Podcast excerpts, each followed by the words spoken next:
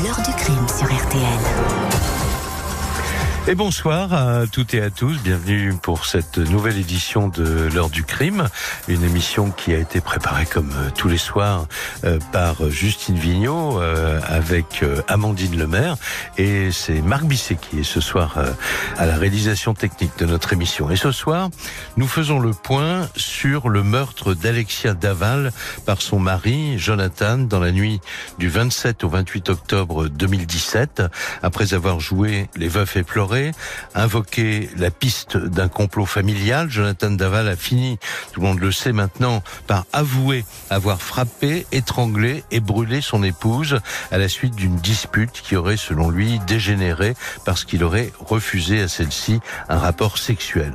Un peu plus de deux ans après ce drame, la juge d'instruction chargée du dossier a mis un point final à l'instruction tout récemment, ce qui ouvre la voie à un procès qui pourrait se tenir en 2020 devant la cour d'assises de Haute-Saône. La justice considère, comme l'a déclaré euh, d'ailleurs à l'AFP le procureur de la République de Besançon, que tout ce qui a été utile, je cite, à la manifestation de la vérité a été fait avec à la clé plus de 50 expertises et d'énormes moyens techniques développés. Pourtant, pourtant, les proches d'Alexia Daval sont convaincus que Jonathan n'a pas tout dit et qu'il aurait même peut-être tenté d'empoisonner son épouse à petit feu pendant de nombreux mois. Il demande donc que cette hypothèse soit maintenant vérifiée car on a, disent-ils, trouvé à l'autopsie des traces de médicaments et notamment de somnifères puissants qu'Alexia euh, n'aurait jamais utilisés, disent-ils, à cause de sa démarche de procréation médicalement assistée. Nous allons donc euh, évoquer ces nouveaux soupçons dans un instant avec les journalistes Louis Colcon Combé du Parisien et Nicolas Bastuc du Point qui suivent l'affaire depuis le début pour leurs journaux respectifs et Isabelle Fouillot, la maman d'Alexia. Bonsoir Isabelle. Bonsoir, Monsieur Pradel. Merci d'avoir accepté euh, notre invitation à faire ce, ce point et nous expliquer surtout comment sont nés dans votre famille, euh, chez tous les proches euh, d'Alexia, cette hypothèse que vous considérez comme un point très important. Selon vous, si j'ai bien compris, mais vous allez vous expliquer, nous expliquer, selon vous, Jonathan n'a pas tout dit et en ah particulier, vous le soupçonnez d'avoir, disons, empoisonné à tout petit feu ou tenter d'empoisonner à tout petit feu euh, votre fille. Comment est née cette suspicion? Alors, euh, cette suspicion est née avec des, des, des rapports d'analyse qui nous sont parvenus. Ils ont analysé les cheveux d'Alexia. Mhm. Sur euh, plusieurs, ils sont remontés à deux ans, deux, trois ans. Et c'est comme ça qu'ils ont trouvé que dans les cheveux d'Alexia, il y a des substances euh, comme on a trouvé tramadol, tétrapésame. Euh, Donc des tranquillisants et des somnifères très puissants, quoi. Très forts, très mhm. puissants. Et c'est avéré, Grégory, genre, a fait un, un travail phénoménal. Il a rapproché ce qu'ils avaient trouvé dans les cheveux.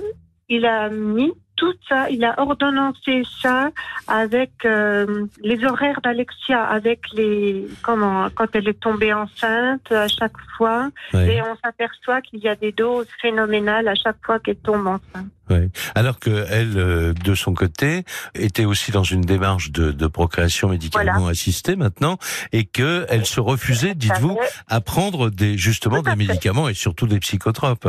Et vous en avez la, la preuve, cela?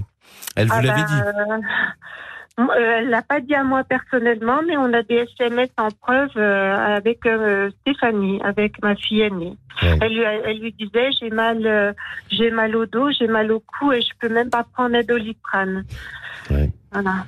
Donc, euh, elle n'aurait jamais pris ce médicament d'elle-même, ça c'est sûr. C'est une fille qui, a, qui avait 30 ans, la tête sur les épaules, qui avait quand même une maîtrise, qui a fait des études. Les médicaments, elle savait très bien que ce n'était pas anodin. Je ne vois vraiment pas pourquoi elle aurait pris ces médicaments d'elle-même. C'est impossible. Et alors d'un autre côté, euh, on va beaucoup parler euh, de, de l'article qu'a publié dans le Parisien euh, Louis Colcombé, mais d'après ce que j'ai compris à travers le, le, dossier, vous avez également des indications qui vous font dire qu'il y a des contradictions, y compris dans les déclarations de Jonathan Daval à propos de ces fameux médicaments Euh, c'est-à-dire que Jonathan Daval, c'est sûr, on sait très bien qu'il ment. Euh, il nous raconte encore plein de bobards dans le dossier. Hein. Je sais que euh, sur les médicaments, il dit qu'elle faisait des crises, qu'elle avait des blackouts. alors c'est dû à quoi? Ils ont retrouvé des médicaments dans son corps, donc c'est sans doute, elle en a peut-être eu, mais c'est parce qu'on lui a ingurgité, ingurgité des, des, médicaments à son insu. Mais est-ce qu'on en a trouvé dans la maison des médicaments? Alors, euh, je me souviens le samedi, quand on cherchait Alexia, donc moi, j'avais l'esprit embrumé. Et moi, on cherchait notre fille. On savait pas, on savait pas encore ce qui s'était passé. Hein, on ne savait pas. Mmh. C'était le samedi de la disparition. Et il nous a ouvert un tiroir. On était avec toute ma famille. Il nous a ouvert un tiroir où il y avait des médicaments. Il y avait des doliprane, il y avait tout ce qu'on a chez soi. Euh, en me disant, regardez tous les médicaments euh, qu'il y a je, ne je comprenais pas. Je me suis dit, mais a posteriori, maintenant, je me dis, mais pourquoi, pourquoi il nous a montré tous ces médicaments? Ça, ça rimait à rien. Mhm. Voilà. Il vous aurait dit également que Alexia l'avait accusé justement de la droguer? Non, moi, euh, moi, à moi non. Mhm. Ça doit être sur des SMS à Jonathan, mais moi non, elle me l'a pas dit. Donc, donc si voilà. l'avait dit, euh, j'aurais réagi, voilà. ouais. donc, euh, Isabelle Fouillot, donc euh, là, on est euh, au, au, cœur de ce qui va se passer maintenant dans ce dossier. L'instruction uh-huh. est terminée. Le code pénal vous donne à vous et d'ailleurs à toutes à toutes les parties concernées la uh-huh. possibilité de faire des demandes, ce qu'on appelle des demandes d'actes d'un d'un terme un, petit peu technique, relayé uh-huh. évidemment par vos avocats respectifs. Alors, qu'est-ce que vous souhaitez? Vous souhaitez que la justice euh, prenne ben, nous, nous en compte le problème euh, à bras le corps et que et que qu'on nous dise pour comment ces, ces, médicaments bon on peut pas nous dire comment elles ont été ingurgitées mmh. mais c'est simplement des mensonges de son auteur quoi oui. Donc, il faudrait à moins qu'il faudrait qu'il reparle et puis qu'il qu dise euh, vraiment euh, que lui lui a donné les médicaments. Oui. Vous souhaiteriez qu'il soit réinterrogé sur ce, ah sur ce point-là Moi, j'aimerais bien qu'il soit réinterrogé sur ce point-là, tout à fait. Mm. Mais il nous balade tellement, mais il nous balade tellement que ben, c'est en faisant des choses comme ça qu'on a qu'on va arriver à, à, à poindre euh, ces dysfonctionnements sur ces mensonges. Hmm. Parce que c'est vrai qu'au cours de l'instruction, euh, qui a été un véritable feuilleton euh, avec euh, du suspense, avec des avec des coups de théâtre, avec les, les hein accusations de complot familial, etc. Vous êtes passé un ben petit peu par tous les les, les, états par rapport à ce garçon que vous aimiez beaucoup. Mais c'est ça. Mais je sais qu'il ment encore dans à la reconstitution. il nous a servi un petit scénario qui est encore archi faux archi faux. À, quoi vous pensez euh, Je pense encore euh, le, à, la soirée du meurtre. Il nous a dit que c'était une dispute. En gros, c'est une dispute, mais ça peut pas être ça. Ça peut pas être ça. Alexia, elle avait mis un ovule et elle avait pris un soi-disant euh, un stylox. Il y a un stylox qui apparaît. Mhm. Alors, quand on prend un stylox et puis qu'on met un ovule, on ne demande pas un rapport sexuel. D'accord. Donc c'est sur cette base-là que vous mettez en doute ah bah en fait ces, déclarations. Plein d'autres. Euh, Louise Colcombé voulait ajouter quelque chose, euh, Louise? Bonsoir Mme Fouillot. Il me semble qu'il y a eu aussi un, un, épisode où vous aviez euh, senti euh, Alexia au téléphone un peu un peu étrange. Oui, euh... carrément étrange. Je l'avais appelée une fois et elle était carrément dans un état d'ivresse, comme si elle était euh, bourrée, quoi. Elle pu, elle arrivait plus à articuler, elle n'arrivait plus à parler normalement. Euh, je lui ai demandé euh, s'ils avaient bu ou s'ils avaient fêté quelque chose. Et puis j'ai arrêté la conversation parce qu'elle était vraiment dans un état second. Et j'ai appelé le lendemain et elle ne se souvenait pas. Elle s'en souvenait pas. Et là, je ne veux pas avoir réagi. Je je, comprends pas. Je sais mhm. pas. Donc pour vous, maintenant que vous disent vos avocats, euh, la, décision de, de la juge doit intervenir dans un délai particulier? Alors là, je, je ne sais pas. En droit, je ne peux pas vous répondre. Je sais que ce qu'on a fait est légal. On a le droit de demander euh, des actes. Et mhm. après, c'est elle qui, qui fera ce qu'elle jugera bon. Oui, bien sûr. mais voilà, mais ça sera dans le dossier de toute façon maintenant et on pourra en parler au procès. Si, euh... si s'il s'avérait que ces suspicions ne sont pas fondées, c'est ma dernière question. Euh, vous êtes prête à entendre la vérité à condition que ce soit la vérité? Mais comment je vais savoir que c'est la vérité? Eh oui. Comment je vais le savoir? Comment je vais le savoir? Est-ce qu'on peut me prouver que que c'était de l'automédication, comme disait euh, la défense?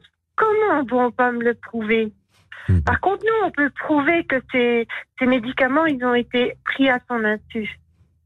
Ils ont été pris à son insu. Je suis, je suis affirmative. Ma fille n'aurait jamais pris ces médicaments en, suivant un protocole pour avoir un enfant. Et il faut voir les doses qu'il y a de, de prise.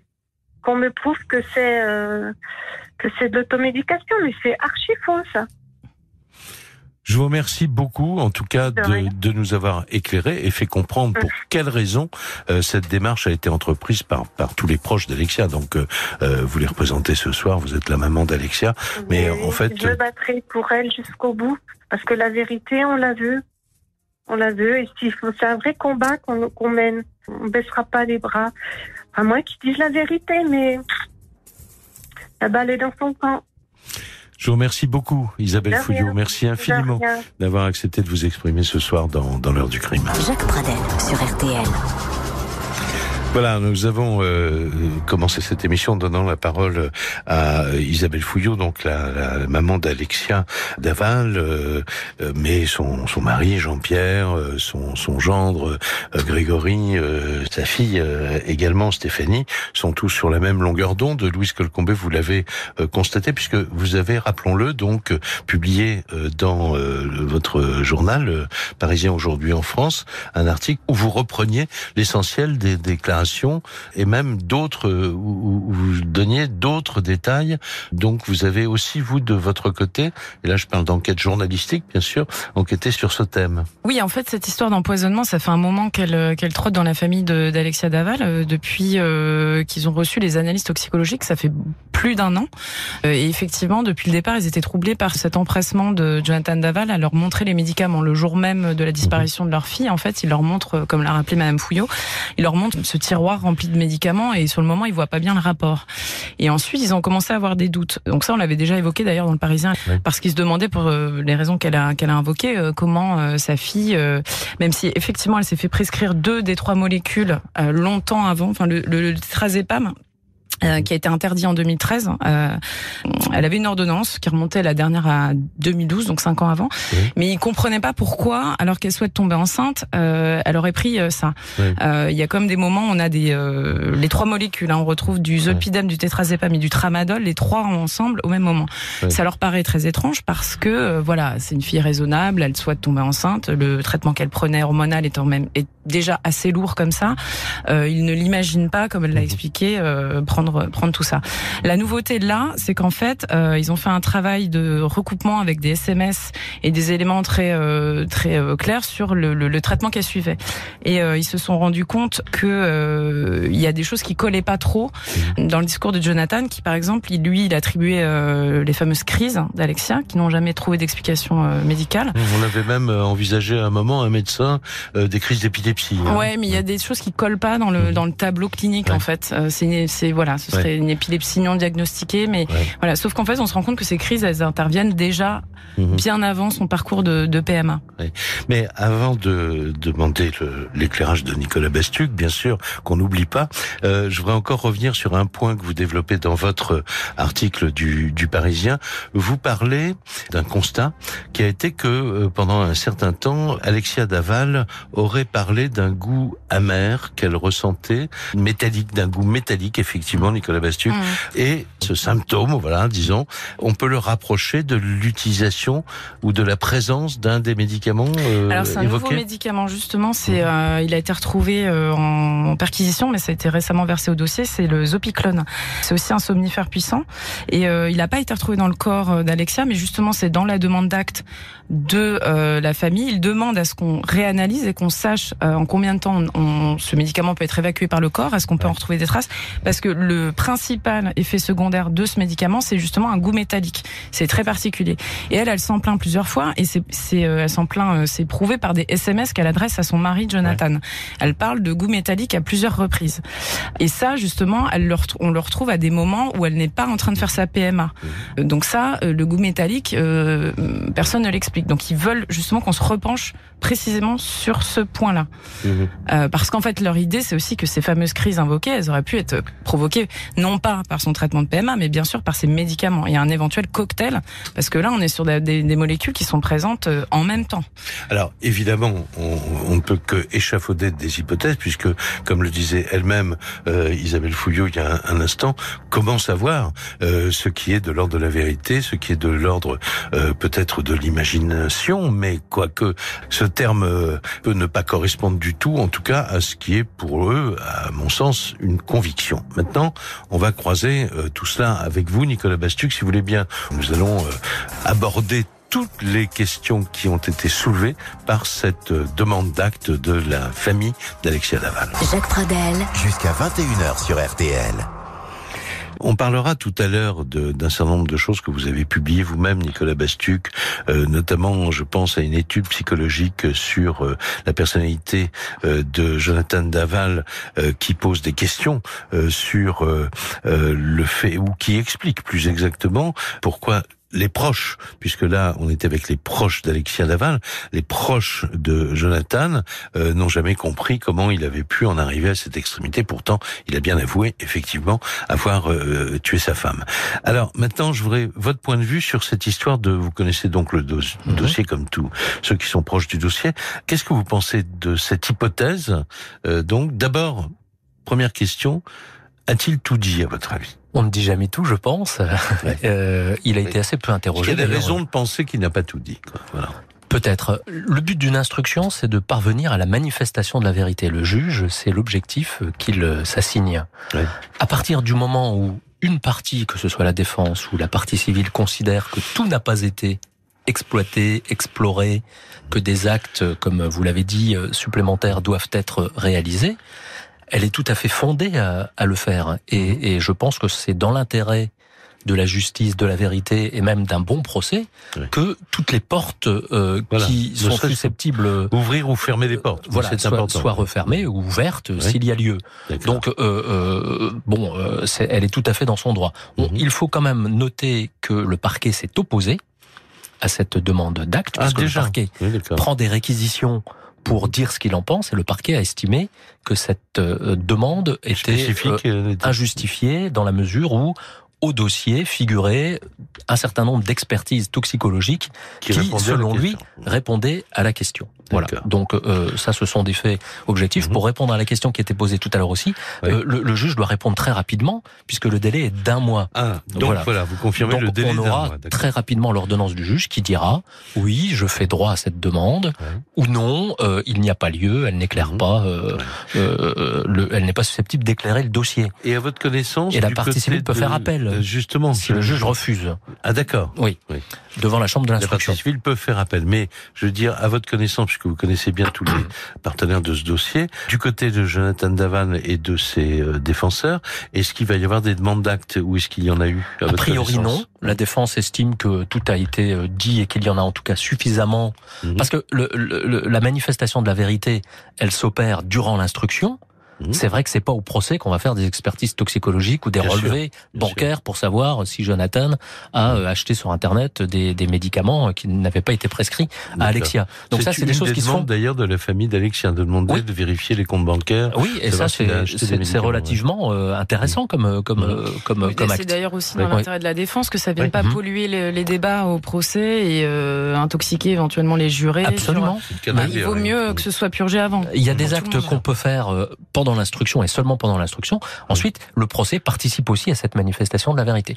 Bon, ce qu'on sait dans le dossier, c'est que Alexia prenait beaucoup de médicaments mhm. pour euh, euh, tout un tas de, de, de, de, de pathologies, hein, euh, des fluidifiants bronchiques, des euh, protecteurs gastriques, des corticoïdes anti-inflammatoires, des, des alimentaires, des choses comme ça. Que les traces, les, les trois produits qui, qui, posent question, le tétrazépam, donc qui est un anxiolytique, pour faire simple, le zolpidem, un, un somnifère, et puis le tramadol, qui est un antalgique euh, mhm. euh, à base de oui. à base d'opiacier. Enfin, je suis pas mhm. du tout médecin, mais c'est ce qui c'est ce qu'il ressort du, du dossier.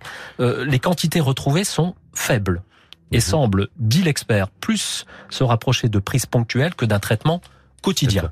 J'imagine que les médecins ont été interrogés aussi par l'instruction. Absolument, tous les tous les dossiers les dossiers médicaux, puisque euh, Alexia a visiblement consulté euh, plusieurs médecins mhm. euh, ont été euh, saisis et scrutés.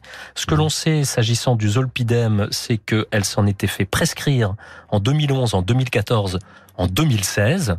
Et donc l'expert conclut que les traces que l'on retrouve dans les cheveux, mhm. eh bien, proviennent très certainement de reliquats utilisés dans un contexte d'automédication. S'agissant du tétrazépam, ah euh, qui c'est différent. L'automédication, c'est différent. Ça veut dire que ce que vous dites, elle s'est fait prescrire. On lui a prescrit euh, officiellement euh, ces médicaments, mais elle les aurait utilisés. Suspicion également. C'est ce que euh, conteste euh, sa famille. En fait. C'est ce que conteste sa famille. En fait. Alors automédication dit, ou alors jamais utilisé. D'autant plus qu'elle faisait une démarche de PMA et que donc elle se méfiait de prendre des. Non mais pourquoi l'expert dit ça? Parce que la dernière prescription remonte à 2016. Or les analyses sont en 2018. Donc l'expert ne sait explique pas pourquoi on retrouve, on retrouve des traces en 2018, si ce n'est un contexte d'automédication. Et évidemment, euh, l'expert ah, n'envisage pas l'hypothèse d'une... 2017, elle meurt fin 2017. 2017, euh, pardon, oui, d'une médication forcée. C'est mm. aussi une autre hypothèse. Hein. Euh, bien sûr. S'agissant du tétrazépam qui a été retiré du marché en 2013, Alexia s'en était fait prescrire en 2011 et en 2012. Et là, l'expert dit sans doute reliquat de prescription dont les boîtes entamées auraient pu être conservées Et consommé. Mais qu'on n'a pas trouvé donc. Mais euh, oui, et, et euh, en revanche le tramadol, effectivement, pas d'explication puisque euh, à aucun moment Alexia ne s'est fait prescrire ce produit. Et là, l'expert en conclut, il en résulte que Alexia a nécessairement dû se procurer le produit en question d'une mhm. autre manière, mhm. soit en se le faisant prescrire par un autre médecin, soit hors prescription médicale, mais là aussi, ça peut être euh, Jonathan qui, s'en est fait prescrire. Euh, on n'en a pas retrouvé dans son dossier euh, médical, puisque le sien aussi a été saisi, mais qui, qui, aurait pu aussi s'en procurer et l'administrer à, Alexia. Ça, c'est les, les, experts répondent pas là-dessus. Oui, en fait, c'est justement cette expertise-là, elle leur, elle leur convient pas, elle ne convient pas à la famille, puisqu'on part de l'hypothèse qu'elle s'est automédiquée. Or, eux, ils ne contestent pas qu'elle ait pu avoir des ordonnances dans le passé. Mhm. S'ils contestent, c'est la, la, la probabilité qu'elle ait pu les utiliser et plusieurs médicaments en même temps à un moment très particulier de sa vie où elle euh, veut tomber enceinte, que c'est difficile, elle subit une opération, puis elle prend un, traitement, euh, les traitements hormonaux euh, de stimulation, c'est c'est pas n'importe quoi, c'est des choses assez lourdes. les médecins mettent en garde. Et ce qui est étonnant aussi, c'est qu'en fait ces crises là dont dont il a été question, euh, Alexia Daval, elle s'en est préoccupée. Elle a vu des médecins pour ça parce qu'elle comprenait pas d'où d'où venaient ces espèces de d'amnésie. Elle avait des espèces de trous. Elle dit elle-même dans des SMS qu'elle est bourrée. Sa, sa maman nous a raconté tout à l'heure qu'elle a vu un épisode où elle l'a eu au bout du fil, elle l'a mhm. trouvé très bizarre. Et donc elle consulte des médecins pour ça. Et ce qui est étonnant, effectivement, quand on se place du point de vue euh, de la famille d'Alexia, ce qui est étonnant pour eux, c'est de se dire qu'elle va aller voir un médecin en lui disant il m'arrive ça, ça, ça, et qu'à aucun moment elle dit ah au fait tiens ça m'arrive de prendre euh, euh, du tramadol, du zolpidem, du tétrazépam. Alors on peut pas l'exclure totalement, mais ça mhm. paraît très étonnant de ne pas le mentionner à un neurologue qui va faire des examens très pointus. Et ça montre aussi toute la complexité d'une instruction criminelle, parce que en fait, qu'est-ce qui pourrait lever le doute sur cette question? Parce que, donc, si j'ai bien compris, Nicolas Bastuc, la justice considère que ces hypothèses ont été envisagées et que les expertises qui ont été faites conviennent, euh, en tout cas, euh, à l'instruction, quoi. Alors, la justice, euh, d'abord, l'ancien avocat de, de, la famille Fouillot, c'était sa position. ce, ce, c'est d'ailleurs pour ça qu'il est sorti du dossier. cette expertise ne se justifiait pas parce que tout avait déjà été réalisé. Mhm. Le parquet, donc qui représente l'accusation, considère également que euh, euh, toutes les investigations nécessaires à la manifestation de la vérité ont été faites, y compris s'agissant des expertises toxicologiques. Mais la justice, c'est aussi le juge d'instruction, et il y a aussi la partie civile dans le dans le jeu. Et donc la partie civile considère qu'il y a lieu d'ordonner des, des, expertises supplémentaires, et on attend donc de savoir ce que le juge va décider. Jacques Pradel sur RTL. Jonathan Daval a-t-il dit toute la vérité euh, C'est vrai que il est très difficile de répondre euh, à, cette question. Vous le constatez à travers les propos de mes invités, Louis Colcombé et Nicolas euh, Bastuc, connaissent pourtant très bien et l'un et l'autre le dossier, mais qui n'ont pas apparemment tout à fait la même appréciation des arguments des uns et des autres. Avant d'aller plus loin, je vous propose d'entendre un, document RTL parce qu'il faut revenir aussi au personnage central, c'est ce qui a été accusé euh, de ce meurtre, qu'il a fini par euh, l'avouer à plusieurs reprises et, euh, disons par épisode. Jonathan Daval, Isabelle Choquet avait dressé un portrait le 8 juillet dernier, 8 juillet donc 2019, qui a été diffusé sur l'antenne d'RTL. Je vous propose d'écouter ce portrait et on en parle après. Il était le petit dernier qu'on couvre plus qu'un autre, le chouchou de sa maman Martine, maîtresse femme qui a élevé seule ses six enfants. Le père est mort brutalement d'un infarctus.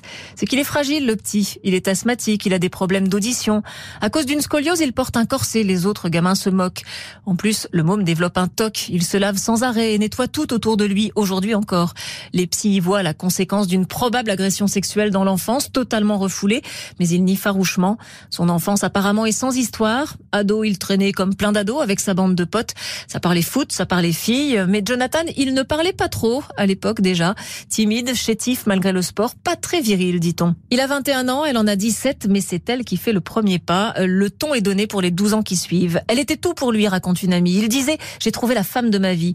C'est un couple fusionnel avec une passion commune pour la course à pied, mais qui va bientôt se heurter à la difficulté d'avoir un enfant. Elle suit un traitement hormonal, il a des pannes, atmosphère électrique. Pourtant, l'informaticien reste le garçon lisse qu'il a toujours été. Employé modèle, gendre idéal, toujours tiré à quatre épingles, toujours prêt à rendre service. Poli, effacé, quasi transparent. On passait des repas entiers sans échanger deux mots, dit son beau-frère, on finissait par l'oublier. Alors voilà un portrait euh, qui a été fait et diffusé sur euh, RTL, signé euh, Isabelle Choquet, Nicolas Bastuc. Vous vous avez dressé un, une autre sorte de portrait de, de, de Jonathan Daval en vous appuyant sur les résultats d'une analyse. Alors ça n'est pas une expertise psychiatrique, hein si, si, c'était une. C'est la deuxième. Il y a eu ah, trois expertises. Je pensais que c'était une analyse de personnalité. Qui ah, il y a eu aussi une enquête de personnalité. Oui. Alors, il y a, eu quatre où, enquêtes. on interroge les proches ou. Euh... Il y a eu euh, mm. trois enquêtes psy et une enquête de personnalité. Voilà. Alors, qu'est-ce qui ressort de ces éléments euh, là? Alors, le premier expert euh, psychiatre euh, évoque une dangerosité criminologique. Hein, sans en dire davantage. Le deuxième expert euh, psychiatrique euh, va un petit peu plus loin et lui euh, porte un diagnostic un petit peu plus scientifique. En gros, Jonathan Daval, pardon, est un est un obsessionnel. Voilà. Donc effectivement, votre consoeur a bien décrit les symptômes des euh, troubles obsessionnels compulsifs. On nettoie euh, en permanence euh, sa chambre, on se lave les mains 25 fois par jour. Il a d'ailleurs été suivi pour ça par mhm. un psychologue lorsqu'il avait 13 ans. Et cet expert psychiatre dit que chez les obsessionnels, il y a une espèce de haine euh, ou de violence qui est contenue mhm. et qui peut à un moment peut s'exprimer à un euh, moment exploser. voilà. Dans un certain contexte, quoi. Ça, c'est ce que dit euh, le deuxième expert psychiatre, puisqu'il y a eu une contre-expertise. Voilà. Mhm. Il y a aussi une enquête de personnalité, elle qui n'a rien de scientifique. C'est euh, souvent un ancien enquêteur professionnel qui va interroger l'institutrice, le maire du village, les proches, les amis, pour essayer de savoir un peu qui est, est l'accusé et euh, quel est son parcours.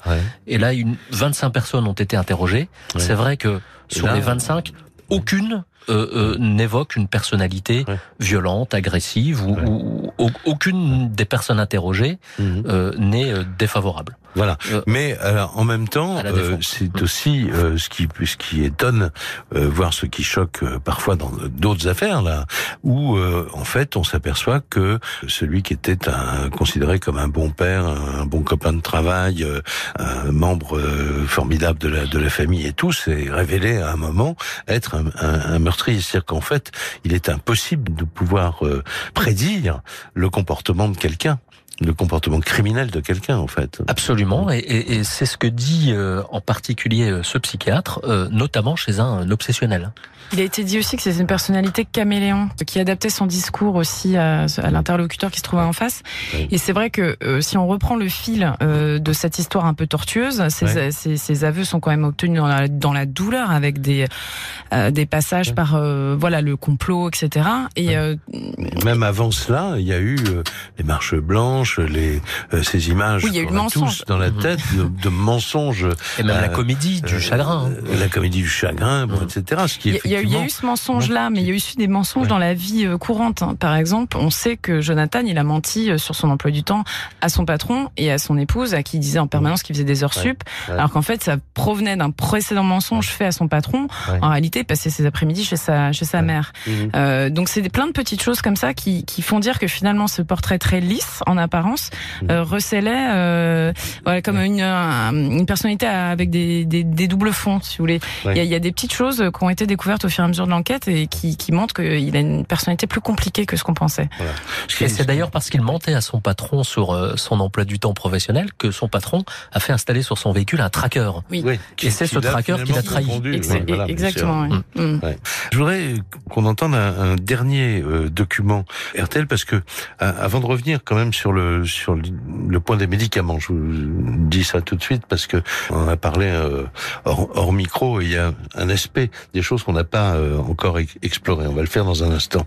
Mais d'abord, j'aurais voulu, euh, avec ce nouveau document RTL, puisqu'on dit que peut-être il n'a pas tout dit, est-ce que vraiment la description de la scène de, de meurtre qu'a faite Jonathan Daval colle avec les constatations des enquêteurs On a choisi un papier d'Olivier Bois, Olivier Bois du service police-justice euh, de d'RTL, qui, le 1er février 2018, c'est-à-dire un moment où Jonathan Daval avait avoué le meurtre avant, après de peut-être de se rétracter, etc. Mais il avait essayé d'imaginer quel était le scénario réel, qu'est-ce qui s'était passé dans cette fameuse nuit euh, au domicile d'Alexia et de Jonathan. Écoutez donc euh, Olivier Bois.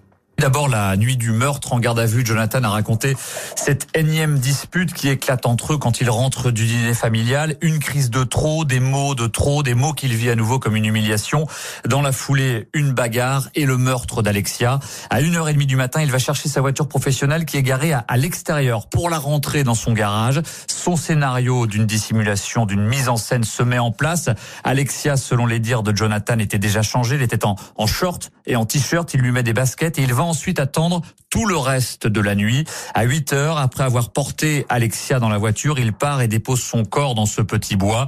Et il continue ensuite à tenter de consolider son alibi. Comme si de rien n'était, il part voir sa mère, il part voir son patron, il va voir en dernier les parents d'Alexia. Et il commence à jouer sa comédie du mari inquiet de ne pas voir sa femme rentrer. Il lui envoie même des textos pour donner le change. Et c'est finalement après-midi qu'il va prévenir les gendarmes. Voilà le scénario d'une mise en scène montée en, en quelques heures de mari inquiet à Marie éploré. Il aura tenu son rôle pendant trois mois avant de craquer mardi après-midi en toute fin de garde à vue. Et il faut, il faut ajouter que euh, jusqu'au 17 juin 2019, Jonathan Davan n'avait pas euh, avoué avoir euh, mis le feu au cadavre de son épouse. Il a avoué cela lors d'une reconstitution, donc en répondant effectivement à ce que les parents disaient, enfin étaient persuadés qu'il avait fait. Et donc, on est bien bien d'accord, vous êtes bien d'accord tous qu'il n'y a pas eu de complice et que euh, c'est l'acte d'un homme, parce qu'on s'est posé la question pendant des, mois, Nicolas Bastuc. Hein. Oui, mais cette piste a été euh, écartée. Elle a, été écartée totalement. En ce qui concerne la crémation, il était coincé par un élément euh, matériel. Hein. C'était une mousse. on a retrouvé une mousse. Dont on a retrouvé. Voilà, il y avait un, le bouchon près du corps, le flacon, le flacon chez lui et qui a vraisemblablement servi de, de chalumeau pour mettre le feu au corps. Donc il était un peu coincé aussi sur ce plan-là. Et sinon, Nicolas Bastuc, ce, ce scénario que rappelait euh, Olivier Bois euh, semble proche de la réalité? Oui, en tout cas, euh, il correspond à ses déclarations et à ses aveux. Oui. Non, mais je vous pose la question à tous les deux parce que vous avez le dossier en tête euh, beaucoup plus que moi, quoi. Donc, euh, bah, il y a des petits points d'interrogation qui relèvent presque du détail, si on peut dire, sur le, puisque bon, voilà, il reconnaît les faits, etc., l'étranglement. Maintenant, il y a des interrogations sur ce qu'il a pu faire pendant cette nuit-là, parce qu'il y a quand même des allers-retours dans la voiture. Hein. Lui dit qu'il a tenté de se suicider. Bon, euh, on n'en sait rien. ça déclenche, euh, voilà, cette voiture était avait un, avait un, tracker et, un, et, et, ça déclenche plusieurs fois les ouvertures-fermetures de portes, déclenche la lumière. Donc il y a des choses quand même, des allers-retours qui, qui s'expliquent pas. Bon, c'est sans doute moins central que, que d'autres choses, euh, mais on voit que dans les dans les recoins de son récit, il y a encore des zones d'ombre. Hein. Il faut quand même rappeler aussi que l'expertise médico-légale a relevé des traces de coups extrêmement violents. Oui. Voilà. C'est, euh, euh, alors que lui parle d'une espèce d'explosion de violence, mais rapide. Oui, voire d'un geste euh, d'autodéfense. enfin, oui, voilà, d'autodéfense qui ne correspond pas à la réalité, quoi. Oui. Parce qu'elle elle a dû. Bah, il y a le problème des somnifères, parce que là, pour le coup, l'analyse, on n'est pas sur du sur, de, des, des, prélèvements de cheveux. Là, on est le, corps, il est retrouvé très vite. Donc en fait, là, avec le sang et le bol alimentaire, on arrive à, à savoir qu'elle avait vraiment pris, un, enfin, elle avait du somnifère en, en, en dose quand même importante dans le dans le sang ce soir-là, elle avait pris un somnifère. En tout cas, ou elle en avait. Euh, la question de savoir si elle l'a pris à son insu ou pas. Euh, donc, euh, effectivement, est-ce qu'elle s'est débattue réellement? Est-ce qu'elle a Voilà, ça, ça reste aussi une, vraie question. ça reste Alors, une question. ce dont on parlait hors micro, tous les trois, et je voudrais que vous en disiez un mot, et l'un et l'autre, à ceux qui nous écoutent, c'est que on se disait, mais finalement, les doses qui ont été relevées par les différentes expertises ne sont pas de nature à tuer quelqu'un. C'est pas du poison euh, qui va créer une crise, je ne sais pas, une crise cardiaque ou quelque chose comme ça. Et Alors, ces doses relèvent de la prise ponctuelle. Voilà, ce que disent les experts. Oui, mais répété pour le coup. Alors, c'est du ponctuel répété sur euh, sur deux ans. Donc. Euh. Mais à partir de là, à partir de là, et là, mais on entre un peu dans le domaine du roman policier, c'est-à-dire, on peut se poser la question, Louis Colcombé, est-ce que il n'y a pas, il n'y aurait pas eu aussi une volonté? Alors, d'empoisonner à petit feu, je reviens au titre que, vous avez donné le but, à votre... Le but de, de, de, de, ça, c'est évidemment, évidemment pas de, la, de, de, provoquer la mort. Ça, ça provoque pas la mort, c'est c'est substances. L'idée qu'il y a derrière, elle peut être triple. Hein, ça, c'est la famille euh, qui, qui le pense. Euh, évidemment, euh, on sait que les somnifères, etc., les hypnotiques, euh, l'effet secondaire qu'on connaît tous, c'est bah, l'endormissement. Ne conduisez pas votre voiture quand vous prenez tel médicament. Voilà, hein, Alexia, elle est tous les jours en voiture à Besançon pour travailler. Donc, un, on peut redouter euh, quand on est de côté de la famille, de se dire est-ce qu'on n'a pas voulu lui faire provoquer un accident de voiture?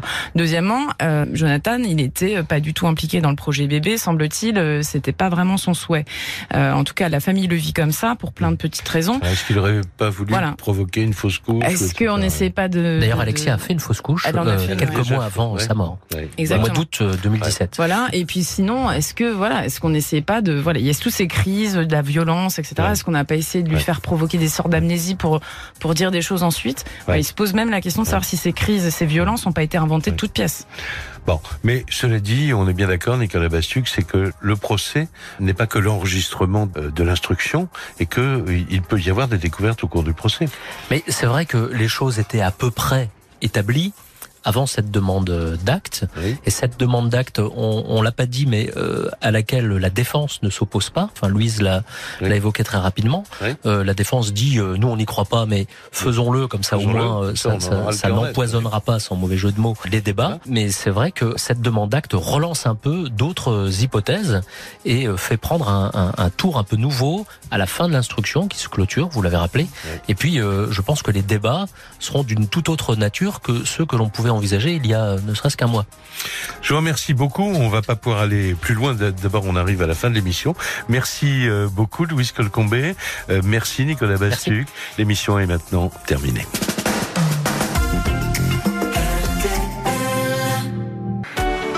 Bonjour, c'est Flavie Flamand.